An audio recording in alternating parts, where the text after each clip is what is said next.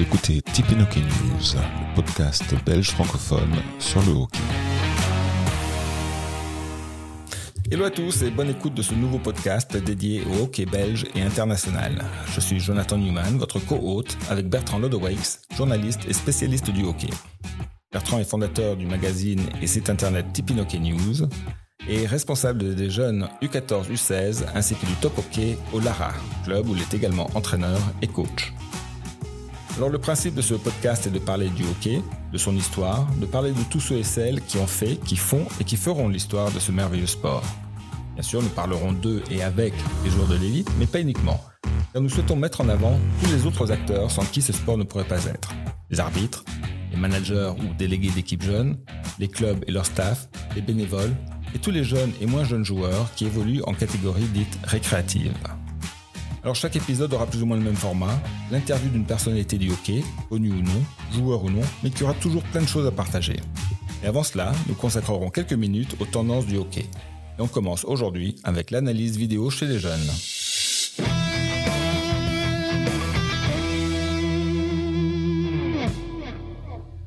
Alors, nous avons la chance euh, aujourd'hui d'accueillir euh, Gaëtan Dickmans qui va nous parler de l'utilisation de, de, la vidéo dans les écoles de jeunes. Gaëtan Dickmans est, responsable euh, garçon au What Ducks. Euh, ça fait de, depuis longtemps que vous utilisez la vidéo et si oui, pourquoi est-ce que vous avez introduit l'analyse vidéo chez les jeunes? Oui, ça, fait, ça fait quand même depuis, depuis que je suis là que la vidéo est utilisée chez les jeunes. Je pense qu'il y a plusieurs choses qui sont bénéfiques. De un, ça permet aux coachs de voir d'un autre angle et de pouvoir faire des arrêts sur l'image sur sa tactique et donc de pouvoir ajuster, peaufiner et améliorer euh, la, tactique du samedi. Ça permet aussi de montrer les images aux, joueurs. Ça peut être des clips individuels sur plusieurs prises de balles. Ça peut être sur un placement offensif, un placement défensif. Et ça permet en fait aux joueurs de pouvoir se voir sans être lui-même sur le terrain et pouvoir voir en même temps son placement, l'influence que ça sur les autres. Tu dirais que, que ça fait accélérer la progression des jeunes parce que c'est peut-être euh, beaucoup plus visuel qu'un tableau. Et alors forcément, on a toujours un peu des impressions différentes de son propre match. Et puis après, de ce qu'on voit à la vidéo, on se rend compte euh, de certaines choses dont on ne se rendrait pas du tout compte sans ça. Oui, c'est clairement ça. Je pense que la vision qu'on a euh, à la vidéo est, est complètement autre que celle qu'on a sur, sur le terrain. Sur le terrain, on pense à soi, à son adversaire direct et à la balle.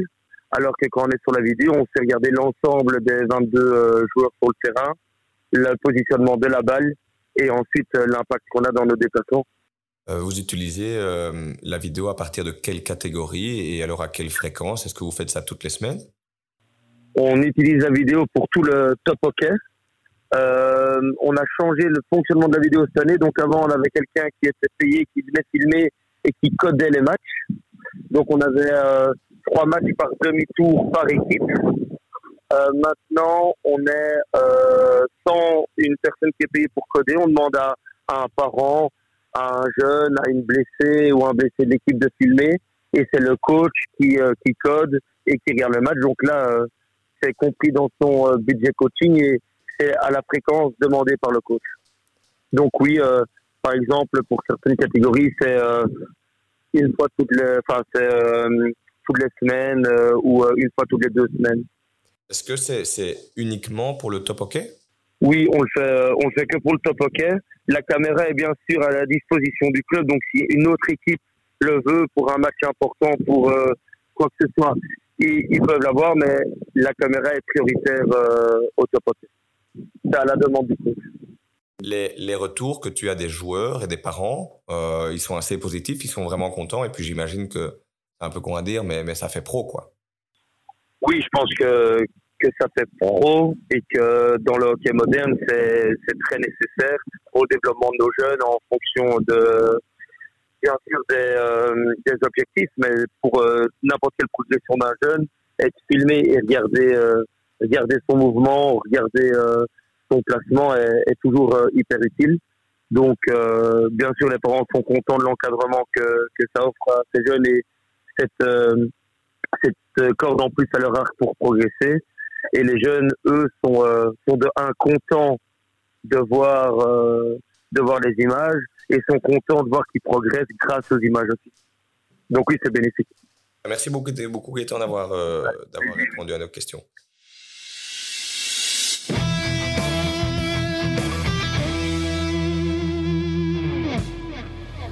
Nous avons aujourd'hui la grande chance d'accueillir Arthur de Slover pour ce premier podcast. Arthur de Slover, Red Lions depuis pas mal d'années, champion du monde et champion olympique en titre.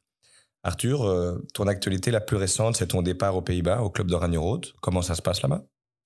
Très bien, très bien. Euh, c'est une euh, toute autre expérience qu'en Belgique. et on a très bien commencé le, championnat, je pense. Donc, ouais, pour l'instant, tout va bien. Tu parles d'une toute autre expérience. Qu'est-ce qui est différent là-bas aux Pays-Bas? Oh, Tout d'abord, tu as les, clubs qui sont beaucoup plus grands. Je crois que chez Oranjerood, il y a, y, a, y a 8 terrains. Et la grosse différence pour moi, euh, comparé au B, euh, c'est le professionnalisme, je pense. Euh, tout est beaucoup plus sérieux. pour donner un exemple, les gars qui, qui, travaillent en journée, ils quittent le boulot à, à une heure, je pense, parce qu'on s'entraîne de 3 à 5. Donc ouais, on s'entraîne le mardi, jeudi, vendredi en journée. donc pour eux de quitter leur boulot, il n'y a pas de problème. Tandis qu'en Belgique, c'est quelque chose qui est quand même beaucoup plus compliqué où euh, on s'entraîne plutôt euh, le soir. Euh, et à côté de ça, pour encore donner un bête exemple, notre tenue de match, quand on a fini de jouer notre match, on ne doit pas le laver, on, le donne au manager et lui s'en occupe. que, les, maillots soient lavés, soient lavés et, qu'on les a de retour pour le prochain match. Donc on, ressent clairement que l'encadrement est, beaucoup plus professionnel. Est-ce que la mentalité et le fait de la vie d'un sportif de haut niveau est réellement différente? Oui, certainement je, ressens directement, euh, dès que je suis arrivé en Hollande, que, le hockey est un sport euh, très important euh, là-bas. non seulement les entraînements sont d'une énergie élevée, mais aussi à côté, après les entraînements, on a toujours moyen de manger quelque chose ensemble, après les matchs aussi. les analyses vidéo, etc., sont aussi ouais, assez sérieuse, un peu comparable euh, euh, de ce qu'on fait en équipe nationale. Euh, donc c'est sûr que c'est tout un tout autre niveau. Je ne sais pas si tu te balades beaucoup à Eindhoven, mais est-ce qu'on se reconnaît dans la rue? Et est-ce que tu sens que dans la ville même, on vit beaucoup plus le hockey? Vraiment me reconnaître, non. après, c'est vrai que en Hollande, c'est une culture où, tout le monde roule à vélo et on voit énormément de, personnes, de jeunes, de jeunes personnes euh, qui sont euh, en tenue de hockey avec leur stick euh, derrière le dos, en route vers l'entraînement. Donc, donc ouais, c'est vrai que le hockey en Hollande, tu vois que c'est beaucoup plus grand et qu'il y a beaucoup plus de gens qui le pratiquent. mais vraiment me reconnaître en rue, non, ça, ça non. Tu parlais des, entraînements où tout le monde se donne vraiment à 200%. C'est ce que tu cherchais aussi en allant aux Pays-Bas? Oui, c'est sûr. avec le B, on, avait une très chouette équipe, une bonne équipe. Euh, mais c'est vrai qu'on n'a jamais été euh, favori pour le titre euh, ou pour, jouer les playoffs. donc on n'a pas vraiment eu le besoin de gagner chaque match avoir cette pression. Et c'est ça un peu que je recherchais dans ma nouvelle aventure. Et je pense que Oraniro est le club parfait. ils ont été champions pendant quelques, années, en 2014. et depuis lors, ils n'ont plus vraiment joué le top. Et je, sentais, quand j'ai parlé avec le club, qu'il y a énormément d'envie de, nouveau arriver au top. Euh, et, il y a vraiment un jeune groupe maintenant qui, a beaucoup de potentiel et je sentais que c'était le bon moment de, me lancer là-dedans, euh, tout en sachant que la chance était réelle de vraiment jouer pour le titre. Et, euh, j'aime bien avoir cette pression maintenant de devoir gagner chaque match et, et ouais, vraiment se battre pour, pour ce top 4 cette euh, pression, cette volonté de toujours gagner, elle est, elle est évidemment présente chez les Red Lions et, visiblement dans pas mal de clubs euh, aux Pays-Bas. Ça manque encore dans les clubs belges, même ceux de DH oh, Pour moi, c'est difficile de, de parler d'autres clubs que le B, évidemment. Euh, bon, le B, on a toujours été connu pour, pour, un, pour, pour, un chouette club, mais qui n'était pas toujours hyper pro. après, je pense que j'étais là pendant 8 ans, donc j'ai quand même vécu de moments là-bas et je dois dire que le professionnalisme s'est clairement augmenté euh, euh, durant mes années là-bas. Euh, après, c'est vrai qu'il y a encore toujours une différence, je crois, avec la Hollande. comme j'ai déjà dit, c'est un des sports les plus importants aux Pays-Bas. Et, ça se voit aussi dans, tout ce qui est sponsoring et, l'attention que les gens mettent pour le sport et, qui, qui, donne vraiment toutes les facilités possibles. Et c'est vrai que là, il y a encore une grosse différence, je pense. Après, je sens que la fédération belge fait énormément d'efforts pour, pour augmenter cela avec, avec des nouveaux partenariats comme Ion. mais je pense que ça va, ça va encore prendre du temps. Il faut aussi donner le temps aux, aux nouveaux clubs qui se créent maintenant de, de grandir et, de, et de, leur donner le temps de d'augmenter leur infrastructure, infrastructure euh, à rajouter des terrains. Euh, c'est un peu le plus gros problème qu'on a pour l'instant. Euh, mais je crois que dans les années à venir, ça va, ça va, ça va d'office s'améliorer. Tu parlais du fait que tu as passé huit saisons au Berscott. Comment elle s'est déroulée cette dernière saison avec eux, avec bon, malheureusement cette descente? Et puis un peu l'inconnu de partir ou pas partir. Euh, comment tu as vécu euh, tout ça? Oui, ça a été une, année assez compliquée. Euh, je crois qu'il y a eu pas mal de choses qui se sont pas, pas, super bien passées avec, avec le groupe. les, années, les années précédentes, on avait, on vraiment un bon groupe avec notamment Lucas Rossi et des, joueurs pareils qui, qui, sont très importants pour une équipe. Et on a, on a, on a arrêté euh, de travailler avec Lucas euh, et d'autres joueurs euh, pour un peu rajeunir l'équipe et avoir un peu une année peut-être un peu moins au top, mais tout en, en, laissant grandir les jeunes. Et bon, ça n'a pas vraiment bien pris. On a eu quelques problèmes avec, avec nos Anglais notamment et d'autres petits soucis. Et ouais, on n'a jamais, on jamais tout à fait rétabli de, de, de toutes ces petites misères. Euh, et donc on a, on a tout essayé pour, euh, pour se maintenir, mais malheureusement on n'a pas réussi. Donc ouais, pour moi c'était quand même un moment dur, moment dur parce que j'ai quand même euh, beaucoup vécu dans ce club et je sentais que les dernières années je, devenais de plus en plus important et il y avait quand même pas mal de pression sur mes épaules pour, pour, faire, jouer, pour, pour faire bien jouer l'équipe. Et donc ouais, devoir descendre, c'est un peu euh, ma faute aussi. Et donc, euh, pour partir, c'est jamais facile. Et euh, certainement, quand, quand le navire a coulé, c'est facile de, de dire je, je, me casse et bonne chance. Donc, ouais, j'ai hésité de, de, voir ce qui était possible pour, pour éventuellement rester. Après, je pense que pour moi, personnellement, pour mon développement, c'était c'était pas le bon choix de, de, faire une année en D1. et c'est peut-être le bon moment pour moi alors de, d'aller euh, ouais, goûter, goûter autre chose. Euh, j'ai parlé avec quelques clubs en Belgique, quelques clubs en Hollande, et euh, j'ai très fort hésité jusqu'au dernier moment ce que je devais faire.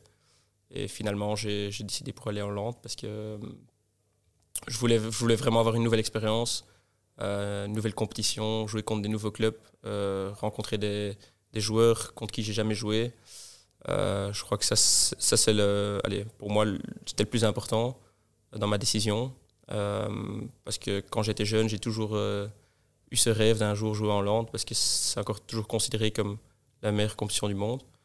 Et donc, euh, donc voilà, c'est pour ça que j'ai choisi pour Oranje Road. Ce, ce, choix était plus ou moins parce que je ne voulais pas faire trop de route. Et Oranje Road, c'est quand même le club le moins loin, disons, d'Anvers euh, où les ambitions sont très élevées. Euh, et euh, bon, le fait qu'il y avait déjà Thomas, Thomas Prils et Thibaut Stockbrooks qui sont belges, bah, ça facilitait la chose. ils m'ont énormément aidé dans, dans mon choix. donc voilà. Et allez, je dois dire, j'ai pas encore eu un moment de regret, donc je suis très content. Tu as aussi discuté avec des, autres gars qui sont passés par là, comme Elliot Van donc ou Vincent Manache Ouais, euh, Elliot, je connais connais pas très bien. Euh, évidemment, avec Vincent, on a discuté. Euh, j'en avais aussi parlé avec Xavier Reckinger, qui a joué là, mais il y a déjà un petit temps. Mais, non, ouais, j'ai eu énormément d'aide d'eux et aussi Michel, qui, qui, a été coach là pendant quelques années, m'a aidé. Donc, ouais, je, allez, je savais plus ou moins à quoi m'attendre. après, il faut, toujours, faut toujours voir comment on, on gère ce genre d'environnement. et euh, je crois que je suis quelqu'un qui m'adapte assez facilement dans un nouveau groupe. Donc, euh, j'avais pas trop peur que ça allait pas bien prendre. Le Berscott, dans, dans, vos discussions, ils ont été tout à fait compréhensifs? Ouais, ouais. Euh, ils ont, évidemment, ils ont dit dès le début que, que si je décidé de partir, qu'ils allaient jamais m'en vouloir, qu'ils comprenaient. Ils, savent, ils ont toujours dit, on sait qu'il y aura peut-être un moment, un autre, où, où tu vas vouloir quitter notre club pour, pour aller jouer peut-être à un niveau plus élevé. mais bon, le fait que j'ai joué là pendant 8 ans, ça veut quand même dire que j'ai quand même un gros cœur pour le club et ouais, avoir l'occasion de jouer au plus haut niveau avec ses meilleurs copains, je pense qu'il n'y a rien de plus beau. Et euh, avec euh, en 2019 euh, le Sumum quand on a joué la finale. Donc, donc ouais, j'ai eu des très belles années là et, allez, les gens là-bas savent aussi qu'il y aura peut-être un jour où je vais revenir. Et, espérons qu'on va encore pouvoir vivre de beaux moments ensemble. Quand on t'entend et quand on, analyse ton parcours, si je ne me trompe pas, tu as passé 17 ans au Saint-Georges et après 8 saisons au Berscott. Euh, bon, on entend souvent qu'il n'y a, a plus de Club Med, mais, visiblement ça existe encore. Comment toi tu expliques que, que, ce soit si important pour toi de rester fidèle à ton club? Tu as, besoin de créer quelque chose avec l'équipe, des amitiés C'est ouais, quelque chose dont tu as besoin? Oui, certainement. Euh, je suis quelqu'un qui, euh, qui trouve ça très important de, que les gens pensent bien de moi. Je ne sais pas comment je vais expliquer, mais que ouais, moi, je, suis quelqu'un qui m'attache assez vite à, des personnes et euh, je ne suis pas quelqu'un qui aime euh, décevoir des personnes. C'est pour ça que le, fait d'avoir quitté le B, ça m'a fait du mal parce que je savais que j'allais devoir décevoir du monde. Euh, et oui, c'est vrai que je suis quelqu'un qui aime bien être dans ma zone de confort. Donc, une fois que je suis quelque part et que je suis bien là, ben, je ne suis pas vite quelqu'un qui, qui, va quitter. Donc c'est aussi pour ça, pour mon développement, que c'est peut-être bien que j'ai une fois pris la décision d'aller voir autre part. Euh, parce que comme ça, je dois sortir de ma zone euh, je dois nouveau m'habituer à d'autres choses. Et euh, ouais, c'est quelque chose qui, qui, me, allez, qui me fait du bien aussi, je pense. Même si les 17 ans que j'ai eu au Saint-Georges, les, les, 8 ans que j'ai eu au B, c'était magnifique. Et, et j'espère, avec Oranero aussi, pouvoir créer un, même, même style de, de parcours. Même si je crois que 8 ans, ça va peut-être être beaucoup. Mais euh, en tout cas, je n'ai pas pris la décision de partir euh, du B pour euh, faire un an et puis revenir. J'ai signé pour deux ans maintenant en Hollande, donc j'espère que je vais pouvoir faire ces deux ans et puis on verra bien ce que le futur m'apporte.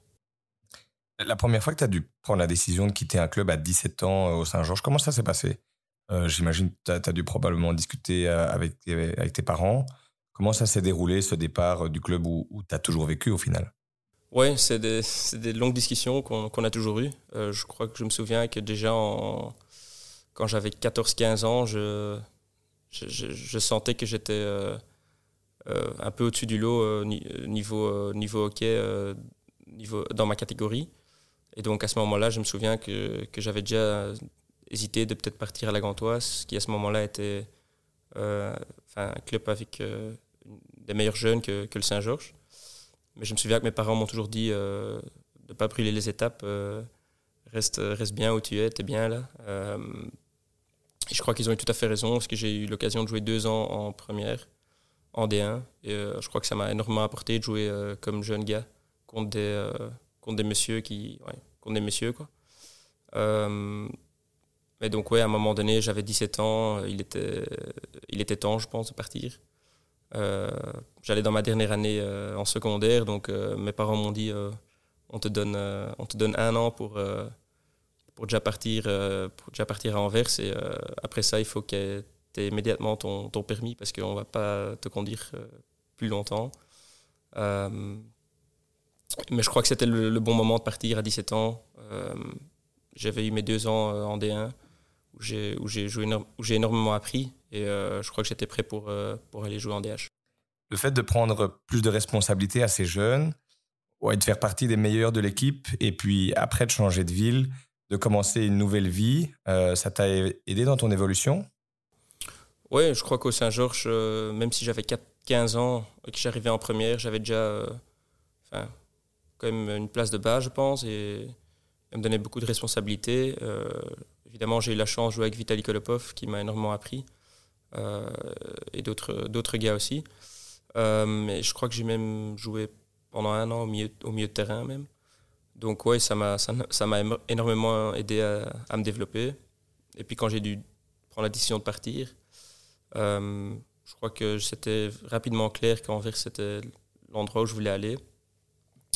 Et bon, après la question était quel club à Anvers me convient le mieux. comme j'avais 17 ans, je voulais, aller dans un club où, j'avais quand même la, plus de chances de jouer.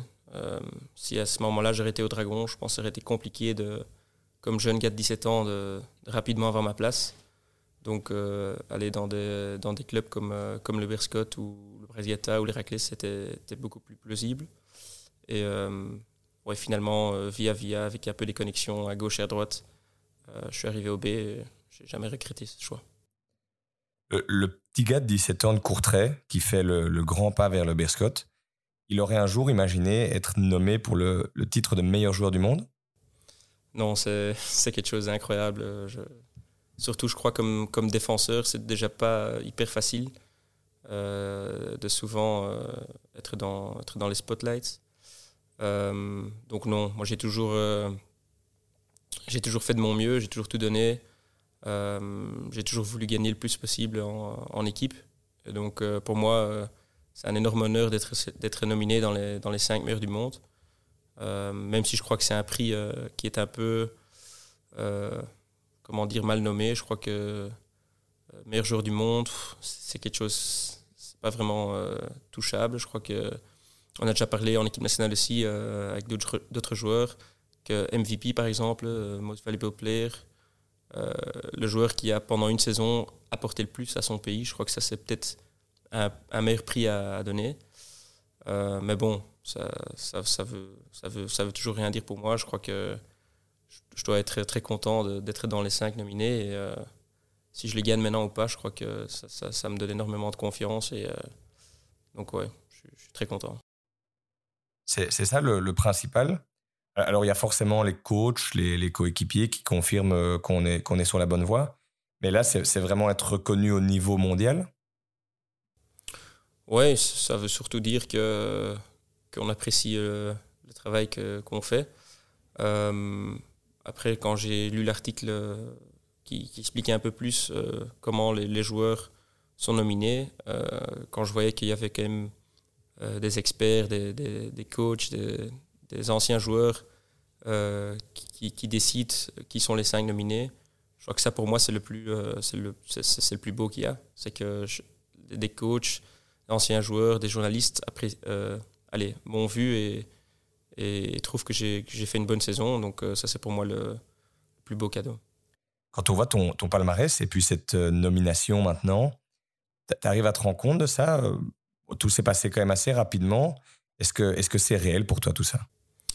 Oui, c'est difficile à, s'en rendre compte, euh, surtout que, j'ai quand même que 25 ans, donc il y a encore pas mal d'années qui m'attendent. Euh, mais c'est vrai que c'est assez exceptionnel. Euh, un, petit garçon de, de Courtrai qui, qui est où il est aujourd'hui. je crois que la plupart des joueurs en équipe nationale viennent de, de, plus grands clubs. Donc, oui, c'est déjà quelque chose d'assez exceptionnel. maintenant, moi, je j'essaie de vivre jour en jour et je crois, allez, je, je pense plus trop euh, à ce qui s'est passé dans le passé. Même si, euh, bon, être champion olympique, c'est, c'est, le rêve de chaque joueur de hockey, je pense. Euh, et bon, on l'est pour, pour la vie, mais c'est passé maintenant et heureusement qu'avec la Coupe du Monde qui arrive, on a de nouveau, un nouveau challenge et j'espère qu'on va tout faire pour, pour garder notre titre de champion du monde. J'avais une petite question par rapport au district et aux équipes nationales jeunes. Aujourd'hui, on constate qu'il y a pas mal de jeunes qui quittent leur club vers 14-15 ans pour évoluer dans les meilleures divisions afin de s'assurer de garder le niveau requis par les équipes nationales, quitte parfois à devoir faire de très longs trajets.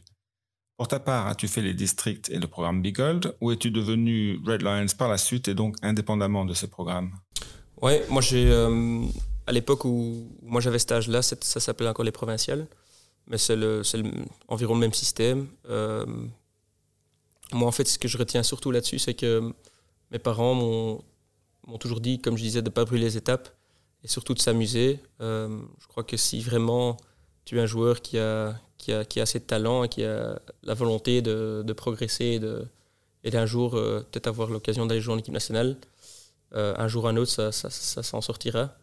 c'est vrai que moi, en jeune, j'ai toujours j'ai eu la chance, premièrement, d'avoir vraiment une, excellente génération au Saint-Georges. On avait vraiment quelques joueurs de très haut niveau. par contre, l'année qui était au-dessus de nous, le niveau était beaucoup moins haut.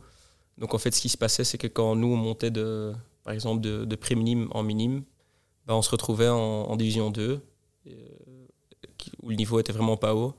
Tu apprends à jouer en équipe, euh, on gagnait chaque match, on montait en, division 1, on montait en DH. Mais à ce moment-là, on était de nouveau trop vieux, donc on devait partir euh, en cadet. Donc moi, en jeune, moi, j'ai jamais joué au plus haut niveau.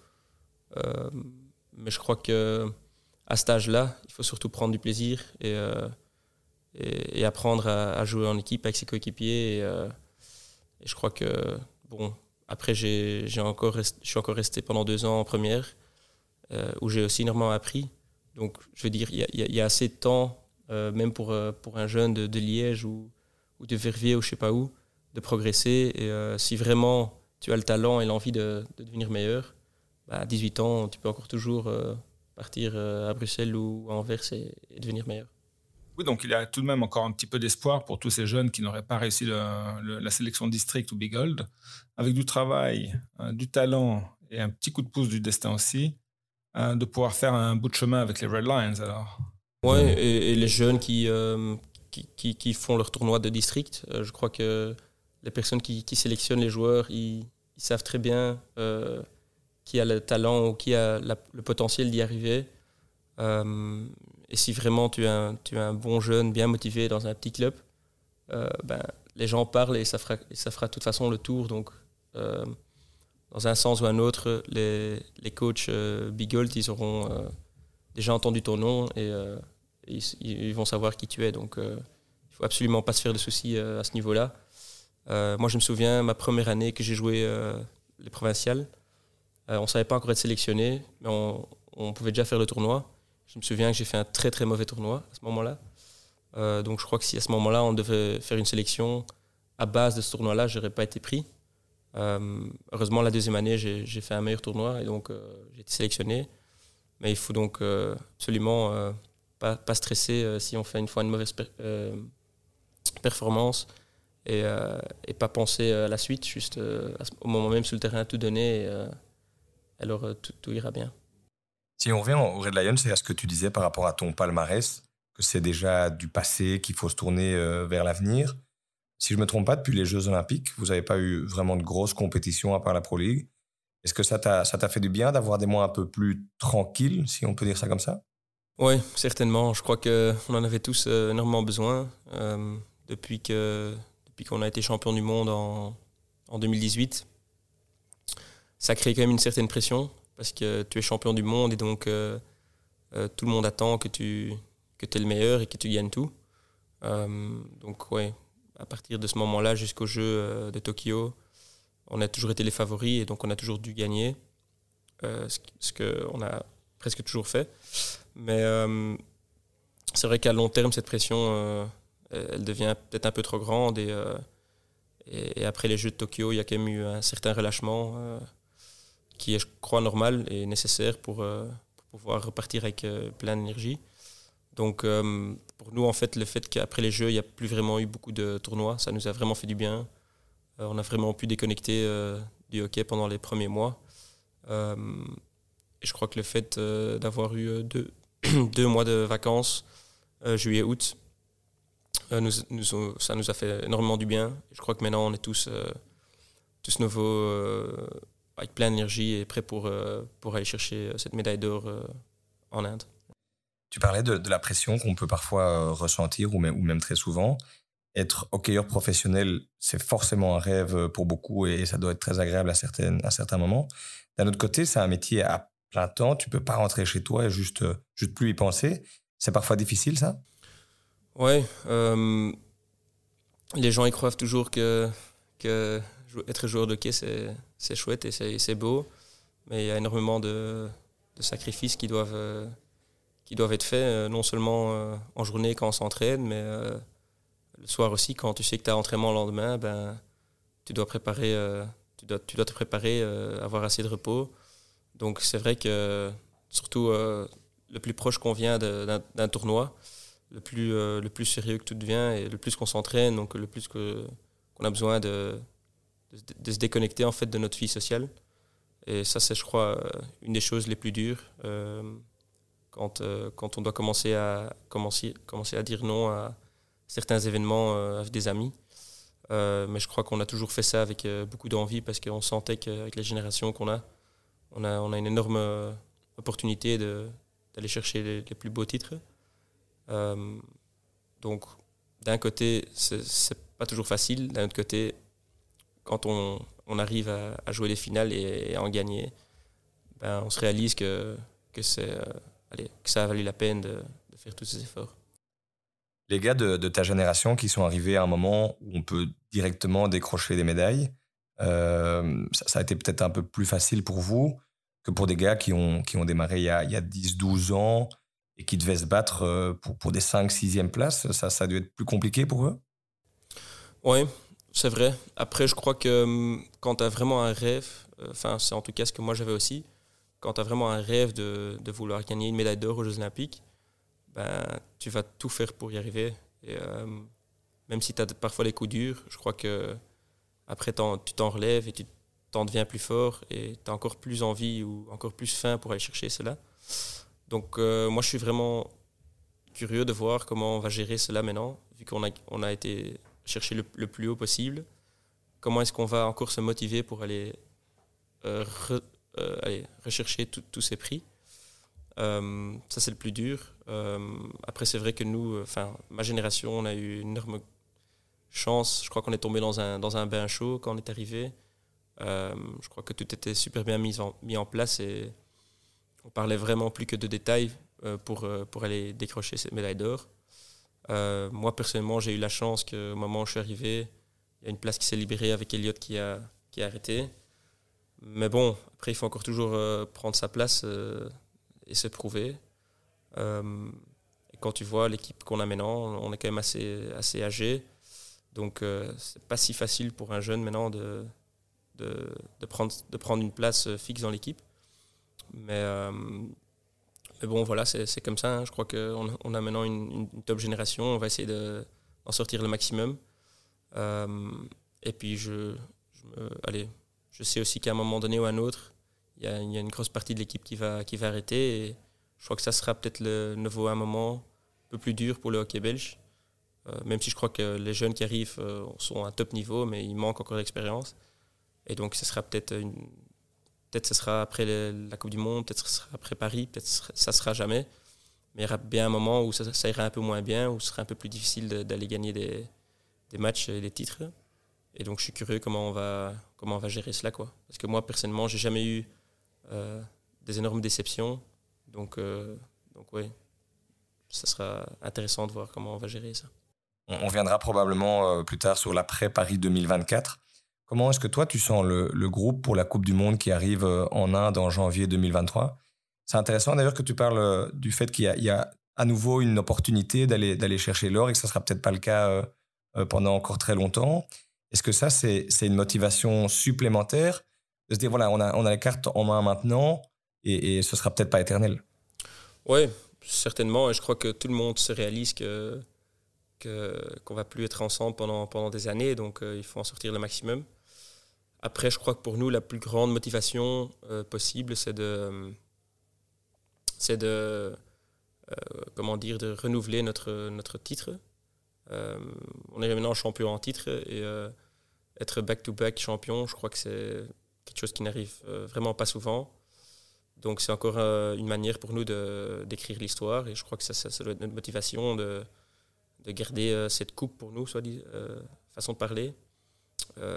Donc ça c'est pour moi notre plus grande motivation et on en parle aussi souvent en groupe. on dit on fait on fait pas tous les efforts qu'on fait aujourd'hui, toutes les heures d'entraînement sur le terrain, toutes les heures dans la voiture pour pour, pour être cinquième ou sixième à la Coupe du Monde. Donc on, a envie de euh, à nouveau tout faire pour, euh, pour nous donner la meilleure chance possible d'être champion.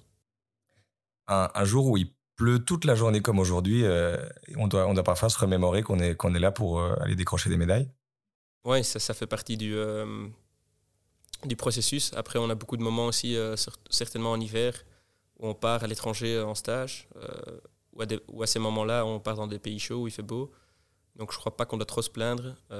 On, on, en parle toujours en équipe, on a le plus beau boulot du monde. Je veux dire, on ne doit pas se lever hyper tôt le matin, on ne on rentre pas hyper tard le soir. on est toujours entre potes, on, se marre, on, s'entraîne dur. Donc, euh, ouais, ces, petites, ces, petits détails de, pluie ou de, ou de, froid, ça ne peut pas nous affecter. Si on regarde un peu plus loin après la Coupe du Monde, ou, plutôt après les Jeux Olympiques, euh, il va certainement y avoir pas mal de départs. Et j'ai l'impression que pas mal de gens redoutent, en tout cas, qu'il y ait une sorte de traversée du désert après Paris 2024. Peut-être un peu comme, comme l'Argentine après Rio 2016. Il y avait des joueurs de 36, 37 ans et qui avaient tout à fait leur place. Mais, bon, ils ont repris leur, retraite et, maintenant l'Argentine commence, euh, je dirais, à retrouver un peu d'éclat et un peu sa place dans le top mondial. Est-ce que tu trouves que c'est une comparaison valable? Ouais, c'est vrai que l'Argentine, ils ont eu, ils avaient une, équipe assez âgée et ils ont fort rajeuni. Euh, il y, a encore d'autres exemples, euh, comme l'Angleterre aussi. maintenant, je crois que c'est logique quand, quand, tu rajeunis une équipe que ça prend du temps moi personnellement, je croyais qu'après les Jeux de Tokyo, qu'il allait y avoir plus, euh, plus de monde euh, qui allait arrêter. Euh, finalement, il n'y a que Thomas qui a arrêté. Donc, après, je trouve que les joueurs qui, ont, qui sont plus âgés chez nous, ils ont encore toujours le niveau. Donc, c'est pour ça qu'ils sont aussi encore toujours dans l'équipe.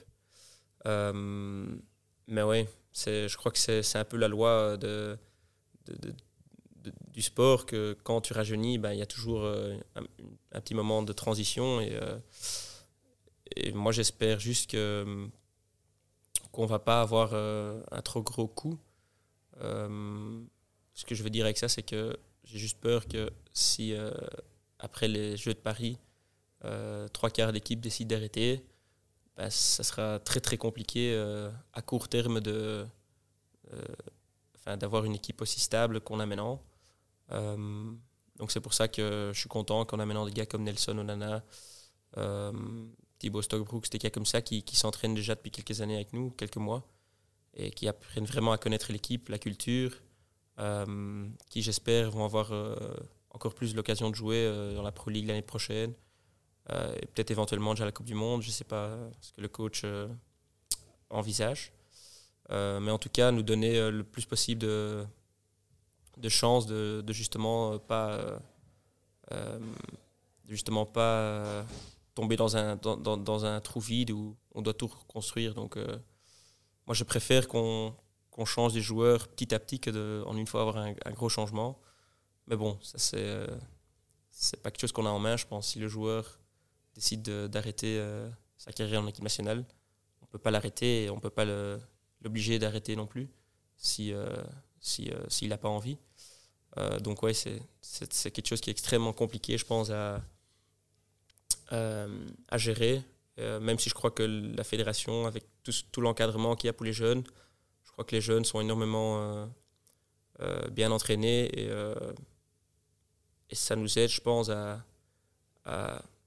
comment dire, à, rendre le, le, trou plus petit entre l'équipe nationale et les catégories de jeunes qui est en dessous.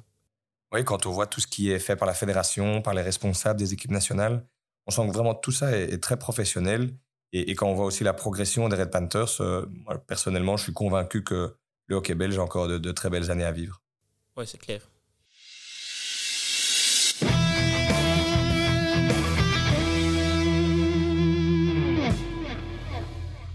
Passons maintenant à quelques dilemmes qu'on t'a gentiment préparés. Euh, tu préfères être champion de Belgique avec le Saint-Georges ou alors gagner le HL avec le Berscott ça c'est déjà directement compliqué. Euh, alors je vais choisir le champion de Belgique. Euh, je vais directement expliquer pourquoi. Ça n'a rien à voir avec Saint-Georges ou Berscott, parce que j'aimerais être champion avec les deux. mais je trouve que le champion de, de Belgique, c'est encore toujours quelque chose de plus beau pour moi que champion HL. Euh, parce que je crois que le champion de Belgique, c'est, c'est quelque chose de toute une saison où tu, de septembre à, à mai-juin, tu, enfin, dois toujours être au top. Euh, et le HL, c'est, je crois, deux, trois périodes de, une semaine où, où, tu peux, tu peux exploser. Euh, donc voilà pourquoi. Tu préfères être euh, champion tous les deux ans, mais alors tu dois changer de club tous les deux ans? Ou alors rester dans le même club pendant 10-15 ans, mais il n'y a aucun titre? Ouais. comme j'ai déjà dit, moi je suis quelqu'un de très fidèle et tout le temps changer de club, c'est pas vraiment quelque chose qui me convient. donc même si, j'ai une garantie d'avoir les titres, ça va, va rien changer pour moi. Donc alors je préfère rester dans un club. Gagner l'or olympique à Paris et puis euh, plus aucun podium, ou alors gagner l'argent et le bronze lors des deux prochains Jeux olympiques. Euh, Médaille d'or. Jouer dans des stades aussi remplis qu'au foot, mais alors il y a aussi le penchant célébrité où on peut rapidement déranger dans la rue, ou alors on reste comme maintenant? Euh, Pour moi, on peut jouer dans des plus grands stades. Crois que c'est quelque chose, quand ça nous arrive, euh, comme, comme il y a eu en Inde, c'est vraiment un, un, sentiment incroyable. Je crois que quand je regarde euh, la première ligue au foot et que je vois que pour un bête match le samedi midi, ben, il y a un stade de 60 000, 70 000 personnes qui est rempli. Je crois que pour un athlète, ça doit être incroyable. Et je crois qu'à ce moment-là, être dérangé en rue, c'est quelque chose que tu prends avec plaisir.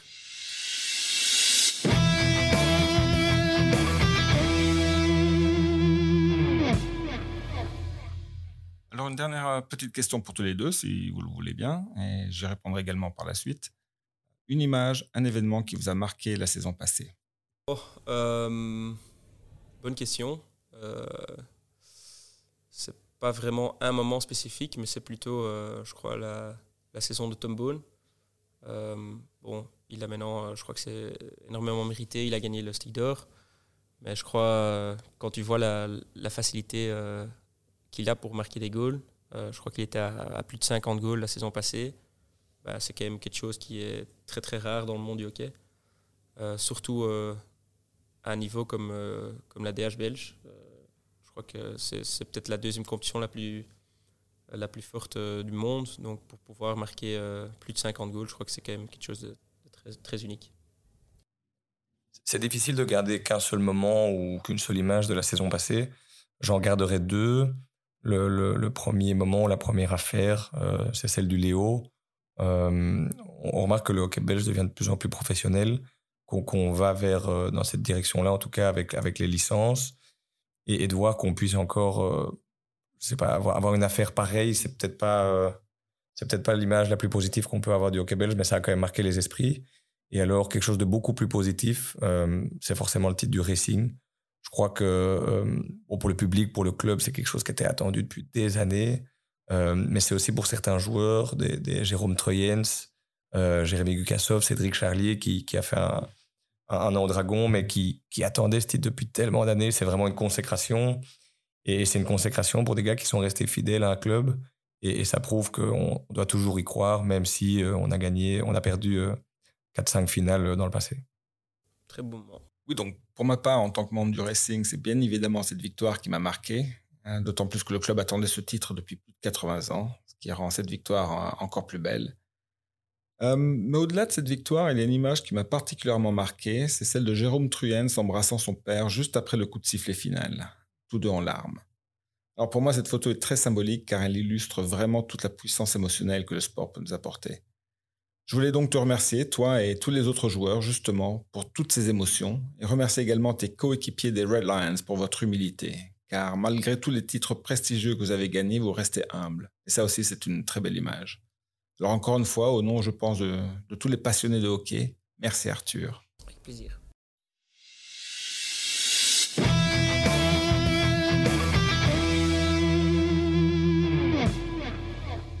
Ainsi se termine ce premier épisode de Tipinoke News, le podcast. Nous tenons à remercier Spargo Communications pour son soutien. Spargo est votre partenaire pour vos activités de communication visuelle et digitale. Plus informations www.spargo.eu. Lors du prochain épisode, nous aurons le plaisir d'accueillir Anouk Haas et Gilles Verbussen, tous deux anciens internationaux belges. Anouk est actuellement coach des dames du Pingouin et responsable jeune au sein du même club. Gilles coach les dames de l'Héraclès et est responsable de l'école des jeunes de l'Indiana. Au programme, le développement de nos jeunes. Nous discuterons avec eux de ce qu'ils mettent en place dans leurs clubs respectifs afin d'assurer performance, plaisir et passion. Voilà, vous pouvez maintenant retourner à vos occupations et attendre patiemment ce prochain épisode. Merci de votre écoute et surtout, n'oubliez jamais, le hockey, c'est une formidable raison d'être heureux.